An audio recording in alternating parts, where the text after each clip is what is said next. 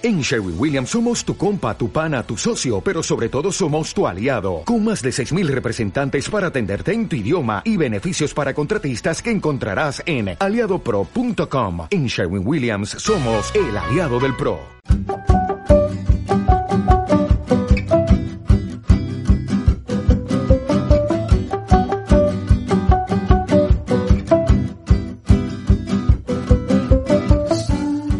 Nuestra invitada de hoy, así en Café como excusa, ve la teatralidad de un texto y lo intenta poner en pie. Este es el caso de Sobre la vida de los animales, que está en el Teatro Español. Lola Blasco, bienvenida a Tener en Cuenta Nueva y gracias por estar hoy con nosotros. Muchas gracias a ti por invitarme.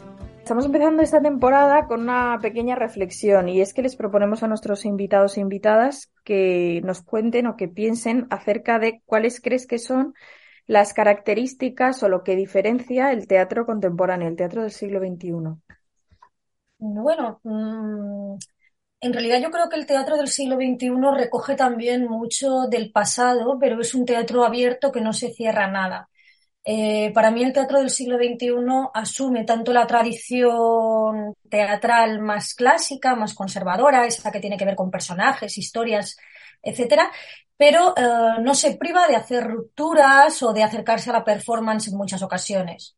Bueno, hablamos hoy en realidad contigo por sobre la vida de los animales que está ahora en el teatro español. Supongo que para hacer la adaptación, para hacer esta versión teatral de esa conferencia, te habrás sumergido eh, inmensamente en el mundo de Elizabeth Costello, ¿no? Sí, en el mundo de Elizabeth Costello y en el mundo de, Co de porque es, eh, es sudafricano y se pronuncia, pero yo, yo digo Coetze, la verdad, soy un poco paleta para eso. nadie sabe muy bien cómo decirlo. eh, me gusta mucho, desde hace mucho tiempo. La, es un autor al que leo con mucho gusto y sobre todo sus últimos textos, cada vez más sencillos, cada vez uh, complejos, pero sencillos en su manera de comunicar, Uh, conectan muchísimo conmigo.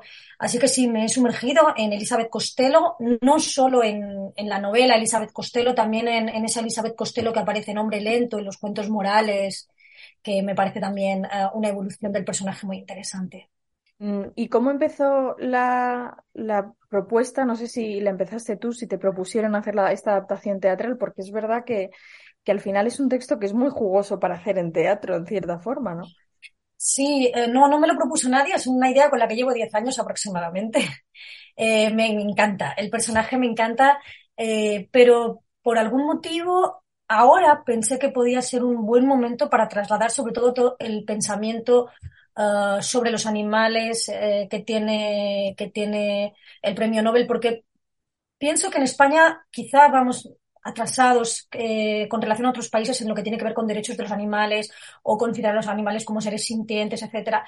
Y ahora que se está legislando, me parecía que era un buen momento, eh, no tanto para juzgar, pero sí para reflexionar. Creo que es una obra para todo el público, para que el público reflexione, eh, que, como lo hemos estado haciendo hasta ahora.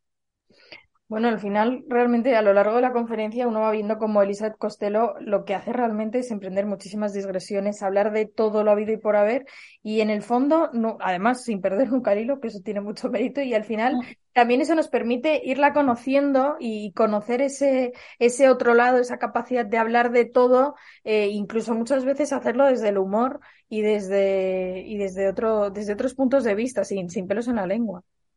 Bueno, yo creo que, que Coetze mira también al personaje con cierta distancia, con ironía. Eh, no olvidemos que aunque es un alter ego de la, del autor, no deja de ser un personaje. Entonces, claro, creo que él traslada todo, todo ese humor eh, y de alguna forma también la convierte un poco en una, a veces es un poco tirana o es un poco severa, pero se sabe reír de sí misma, ¿no? Entonces creo que, que es un personaje inteligente como su autor, que es un autor evidentemente muy inteligente, eh, y creo que la inteligencia va acompañada del humor y de la risa. El que no se sabe reír de sí mismo es que está un poco ciego.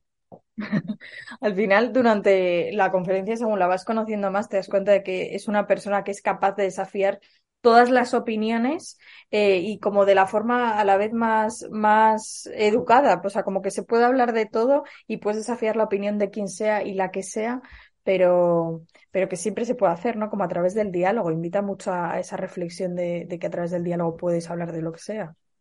Sí, invita a la reflexión, pero a veces también cierra, ¿eh? Hay momentos en los que directamente um, no sé, dice esto es así y, ya está, ¿no? O sea, por ejemplo, hay un momento que aparece en la obra, que aparece también evidentemente en Elizabeth Costello, que es la, opinión que tiene la nuera de ella, ¿no? Eh, cómo le mete a los niños eso, que, la, eh, que comer vaquitas está mal, bueno, en fin, que hace todo un discurso la nuera muy, también muy interesante sobre cómo se ve ella desde, o sea, cómo puede ser vista desde el otro, desde el otro lado. O sea, entonces, es verdad que invita a la reflexión, pero es verdad que también tiene las ideas muy claras. Pero a mí, a mí no me molesta porque también creo que si bien es cierto que no podemos saber lo que es el bien, creo que sí podemos saber lo que está mal. Entonces creo que ahí es donde está el límite. Eh, en este personaje y en este autor, ¿no? O sea, sí que es eh, el mal está mal y punto, y ahí sí cierra. Y, me parece sano, me parece sano esto de que todo vale, eh, pues no, mira, todo no vale, ya está. En muchos casos casi podríamos decir que eh, su, su, forma de expresar es casi es un puño de, hierro pero con un guante de seda a veces. yo no sé si hablaría de guante de seda, más bien de, cuchillo con filo. Entras sin que te des cuenta, pero entras, ¿sabes? Hasta adentro. no sé, no sabría cómo calificarlo a mí. Es un, ya, ya te digo, a mí leer no solo Elizabeth Costello, leer los cuentos morales, leer, o sea, de, de, verdad, o sea, lo que dice el personaje, ¿no? Ah, hubo un momento cuando leí el, este, la historia de Descartes con los animales que me dio ganas de arrodillarme y de ponerme a llorar. Pues a mí eso me pasa cuando, cuando lo leo a él, que a veces te dan ganas de, de ponerte a llorar. O sea, es una experiencia fuerte, diría yo. Creo que otro punto muy interesante es el, en el momento en el que se habla de la racionalidad, cómo al final la racionalidad no necesariamente debe regirlo absolutamente todo. No, y sobre todo cómo la racionalidad nos lleva a la sinrazón más absoluta, que tiene que ver con la, la matanza indiscriminada en la, la obra. Se habla no solo de, de, la matanza a los animales, también se habla del exterminio eh, de los judíos como una, bueno, para establecer un paralelismo entre, entre la, entre aquellas matanzas que comete el ser humano y que son de sobra conocidas, que podríamos eh, hablar de muchas más, ¿no? O sea, son, son muchas las matanzas. Entonces, como de alguna forma esa razón que hemos considerado como un sistema de pensamiento hegemónico, que es además un tipo de razón que tiene que ver con, con Occidente y no, y no con Oriente, eh, de alguna forma ha sido lo que ha regido todo nuestro sistema eh, capitalista y nos está llevando hasta este momento en el que estamos a las puertas de, bueno, a las puertas no, llevamos mucho tiempo ya con el cambio climático, pero que, estamos en un momento decisivo para tomar, uh, para dar un paso hacia adelante si es que queremos salvar este planeta, porque se va a la mierda hablando mal. Es así. Básicamente. Sí, es verdad que al final uno, desde luego que es un, es verdad que es un pensamiento que ahora digamos que está muy en boga, pero hay que replantearse nuestra responsabilidad con, con, el planeta y cómo la actuación del ser humano impacta en ella, ¿no? Como ya, ya no vale eso de mirar a otro lado. Sí, como de alguna forma esa, la razón no ha sido razonable, por así decirlo. La razón ha sido el sistema menos razonable de todos porque nos lleva hacia la extinción. Y al final también yo creo que nos pone en un lugar muy concreto cuando se replantea que para hacer este cambio el hombre o la mujer blanca de clase media occidental, que es un poco al final donde, donde nos está posicionando, pues se tiene, no se puede elegir como el centro del mundo y como bajo todo lo, bajo que su existencia todo se tiene que someter, ¿no? De repente hay que dar una vuelta y, oye, que tú eres un ser vivo más de este planeta y, bueno, somos unos privilegiados, a veces eh, no nos damos cuenta, el hombre todavía más que la mujer, pero, pero verdaderamente sí lo somos. Estamos aquí, somos unos privilegiados, hacemos uso de todo tipo de, bueno, de todo, hacemos uso de todo el planeta mientras en la mayoría de sitios están muriendo de hambre. Entonces, replantearse cómo no podemos hacer uso de los demás, ni de los seres humanos ni de los animales, porque hasta, pues, hasta la criatura más pequeñita del mundo tiene, tiene un sentido y no podemos abusar como, como lo hemos estado haciendo. Al final, durante la función yo pensaba, al final dicen que los animales no hablan, pero en el fondo un poco sí. Sí, hablan. Mi gata habla, seguro. no, a ver, eh, se cuenta esta historia de, de Camille, que a mí me parece muy hermosa, ¿no? Que, que es como, como cuando él era pequeño en Argelia, escuchó eh, el grito o la, agonía de una gallina que, había sido degollada por su madre y esto se le quedó en la mente y años más tarde pues luchó eh, para que se aboliese la guillotina y la pena capital porque se acordaba de la agonía de aquella gallina. Entonces fíjate si aquella gallina no habló, ¿no? Esa es una de las cosas que se dice. Pero bueno, que van más allá.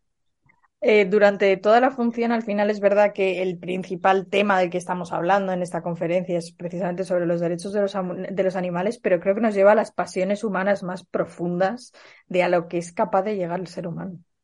Sí, sobre todo la idea del mal. Por eso te decía al principio que es verdad que sí que hay, sí que hay un límite que yo creo que sí que establece Coetze y que, y que a mí me gusta también, bueno, o que yo pretendo establecer, que es probablemente el bien no sabemos, porque a veces creemos que le estamos haciendo un bien a alguien y no se lo estamos haciendo, etcétera. Pero yo sí que creo que hay algo interno, un mecanismo que nos advierte de cuando eh, estamos haciendo algo mal. O sea, si tú matas a un ser vivo, algo por dentro de ti se remueve como eso está mal, o sea, lo sabes. Eh, eso se sabe en cualquier cultura. Lo digo por, por todo este tema del culturalismo, donde a veces defendemos eh, lo indefendible, ¿no? O sea, creo que las cosas que están mal están mal y que los abusos están mal y podríamos hablar de millones de cosas y, bueno, no sé, si nos metiéramos, por ejemplo, en Irán, no, bueno, no podemos defender que eso es su cultura, no, eso está mal, ¿no? O sea, lo que se está haciendo allí con las mujeres está mal, punto.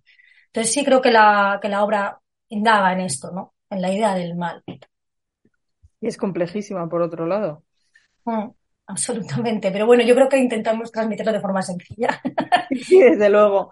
Eh, cuando al final eh, nos planteamos precisamente, y lo decía esto al principio, como ahora es cuando se está poniendo sobre la mesa el hecho de los derechos de los animales, ¿por qué crees que se ha rehuido durante tanto tiempo? ¿Por qué ha costado tanto, por lo menos en este país, asentarlos y, y por lo menos ponerlo encima de la mesa? Ya no digo lograr algo. Bueno, yo, ¿por qué se ha tardado tanto? No lo sé, pero entiendo que a veces nuestra sociedad, la sociedad española, pues va pasito por detrás en algunas de estas cuestiones. No olvidemos que también nosotros pues tenemos los toros como un, entonces eh, enseguida interfiere, ¿no? O sea, porque es algo cultural que está en nuestras, bueno, en nuestras tradiciones y es muy difícil eh, asumir que, que, hay que cambiar, pero es que en algún momento hay que cambiar. El otro día leía por ahí, um, me habían etiquetado en, alguna, en alguna historia y leía por ahí como, como antes pues la gente fumaba en los aviones y bueno, yo recuerdo, yo, recuerdo fumar en el instituto, te lo digo en serio, ¿eh? o sea, fumar en el aula. Ahora me parecería tan impensable esto, pero yo recuerdo estar en clase de griego y estar todos allí fumando como carreteros en, en el instituto. Bueno, pues en algún momento se decide que eso no está bien y se empieza a normalizar, ¿no? Pues me imagino que, que con el tema de los animales, pues tenemos que dar ahora ese paso también. Y en algún momento nos parecerá eh, una atrocidad lo que hacíamos antes. Nos parecerá algo rarísimo y, y súper insensato. Pero bueno, todo es empezar, ¿no? Cuando uno se enfrenta a una obra como es la, de Coetzee y a un personaje como es Costello, que al final dices, claro, es una conferencia, pero también te fijas en los cuentos para ir cogiendo rasgos de aquí y de allá, cómo construye uno todo ese personaje y al final en el teatro hay que condensar mucho en muy poco tiempo. Eh, supongo que, toda esa condensación y reducir tanta palabra, ver qué palabras se quedas y, cuál es la esencia, eh, debe ser un trabajo complejo. Es muy complejo, pero bueno, yo tenía un camino andado que era que me gustaba ya mucho el autor, ya lo conocía, ¿no? Pero es verdad que lo que yo suelo hacer cuando estoy trabajando así es leerme prácticamente todo, luego seleccionar cosas que me parece que sí tienen que ir y luego olvidarme de cómo están exactamente escritas. Entonces, algunas cosas sí están escritas, luego otras cosas las, las traslado a mi propio lenguaje. Intento para ser más, precisamente para ser más esencial, porque claro, la novela es una novela, una novela eh, no se puede trasladar exactamente igual al teatro. Me pasó también con, con las mujercitas de, de Luisa Meyalcott. O sea, tuve que hacer, tuve que buscar el mecanismo teatral. En este caso ha sido más sencillo porque me centro solo en una parte y aunque es verdad que cojo de, diferentes sitios el personaje, lo que cojo es lo esencial del personaje, pero está muy centrado en una conferencia y eso facilita porque ahí tenemos ejemplos donde que ya se han llevado al teatro antes como informe para una academia de Kafka que ya se había llevado al teatro y yo por eso siempre pensé que, que, podía ser muy teatral esta, esta parte de la novela.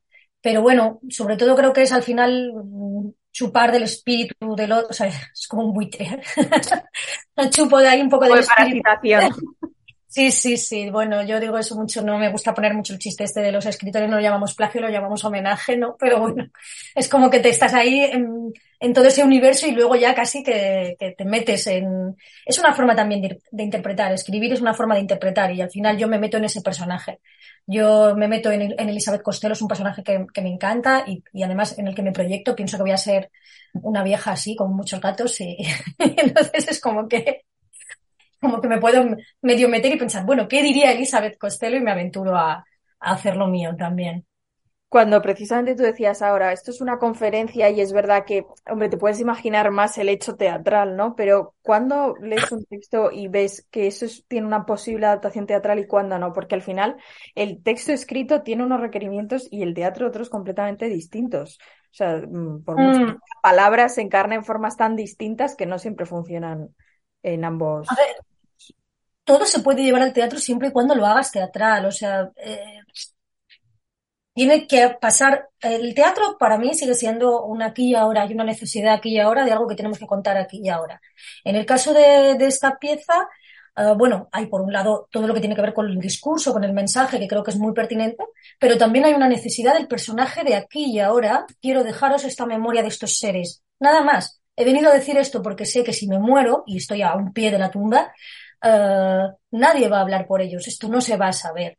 En realidad, lo que hace Elizabeth Costello con los animales, con la memoria de los animales, es también un miedo muy común que tenemos los escritores, que es como, si me muero no he escrito mi mejor obra, o sea, o no he contado nada. O sea, es como, entonces, yo ahí conecto muy rápido, eso es muy teatral, ¿sabes? Eh, por ejemplo, el momento que dice, ustedes han imaginado su muerte, eso es mío, no, no es, pero es porque yo tengo una obsesión con esto, o sea, desde que, desde hace muchos años. Me imagino mi muerte, imagino quién está allí, imagino si la gente llora o no, llorarán, no llorarán, habré escrito algo interesante, no, no habré dejado nada, ¿no? El legado. Tiene que ver con el legado, con el ego también un poco de los escritores, entonces eso es, muy teatral. Em, en la novela, por ejemplo, de Luisa Miguel Cote también hice una, hice una versión muy, muy libre. Allí lo enganché por otro sitio porque, claro, se habían hecho muchas versiones cinematográficas y, y eso no lo podías trasladar a, un, a un teatro. Entonces lo que me interesó fue jugar con la metateatralidad y con el hecho de que estuviera en construcción, pero al final todo es manipulable y, eh, si es interesante puede llevarse al teatro, pero cada historia de una manera distinta, creo yo. O sea, no es tanto que yo vea y diga, esto es teatro, como de qué manera esto sería teatro. Sí, es interesante como al final, eh, digamos que de la misma esencia reconstruir las piezas, pero en otro edificio, ¿no? Sí, sí, es otra cosa, claro, el lenguaje teatral es, es distinto. Eh, al final eh, es curioso lo que, lo que decías ahora, bueno, desde Mujercitas, que es increíble como, como historia sigue funcionando y sigue apelando tanto, y como Elizabeth Costello, esa conferencia, nos sigue apelando tanto que dices, madre mía, esto no lo hemos superado desde entonces, pues, ¿no?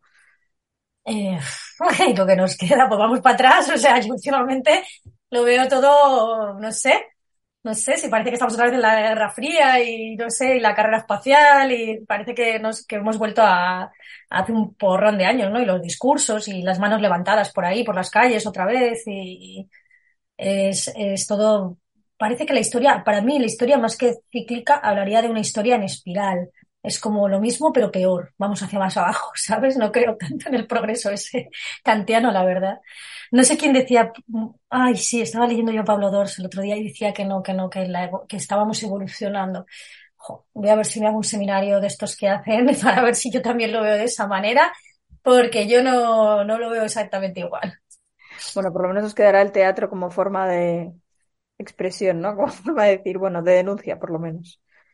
Bueno, sí, el teatro es un ámbito pequeño, ¿no? Tampoco llega a tanta gente, pero es, es, el lugar que yo he encontrado para poder, perdón, es el lugar que yo he encontrado para, para poder expresar estas cosas y, y con una voluntad de que llegue pues, al máximo público posible. Pero bueno. Puede que, más pequeño, pero diría que más efectivo, probablemente. No lo sé. Es ya. sí que es verdad que la gente que va al teatro tiene una voluntad. A quien va al teatro se viste, para, o sea, es como un ritual, ¿no? Entonces te levantas, te vistes, vas al edificio y vas a escuchar algo. Hay una predisposición que no tiene una persona que está con el mando de la tele y hace clean, clean y va cambiando. Evidentemente, eh, hay una, vocación casi asamblearia de vamos a compartir algo, vamos a debatir sobre algo, vamos a reflexionar sobre algo. Entonces sí que es un público realmente más agradecido. Bueno, la, nuestra entrevista va a llegar a su fin, pero, pero antes de terminar, esta sección se llama Sin café como excusa, así que te voy a dejar que imagines durante un momento una persona que no tiene por qué estar viva o un personaje que puede ser de ficción al que sentarías ahora contigo en tu mesa a tomar un café. Ay, mi madre. a la propia Elizabeth Costello, vamos, por favor, si pudiera estar aquí al lado, vamos, o sea, sería maravilloso. Sería maravilloso.